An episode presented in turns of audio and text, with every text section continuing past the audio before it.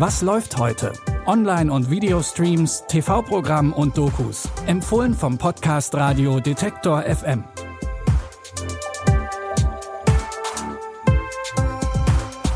Hallo zusammen. Es ist Sonntag, der 3. April. Macht es euch gemütlich auf der Couch.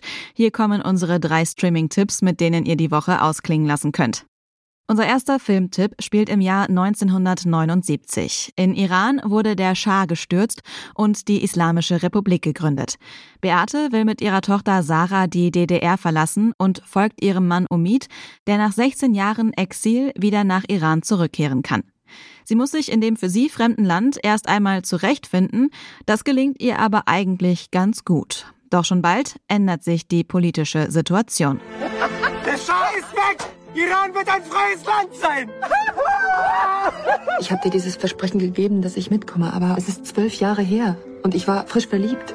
Wir haben keine Möglichkeit, Ihre Dissertation hier zu betreuen. Wenn du mir mit Sarah in den Iran folgst, dann nur, weil du es auch wirklich willst.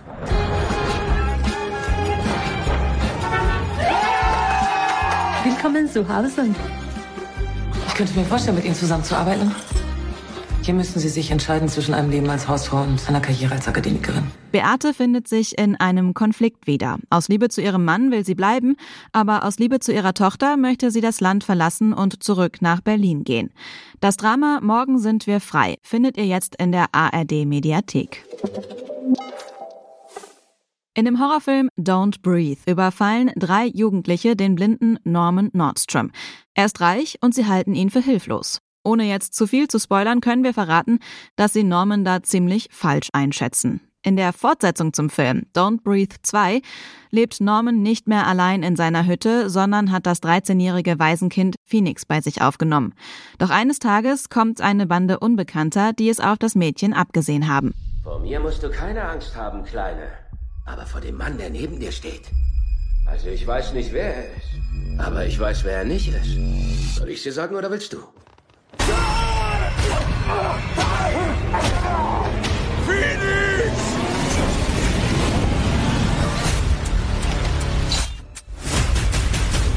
Er wird mich holen. wirst du sehen, was ich sehe. Den Unbekannten gelingt es, Phoenix zu entführen und auch sie halten Norman für hilflos, weil er blind ist. Doch der Kriegsveteran setzt alles daran, das Mädchen von den Kidnappern zu befreien.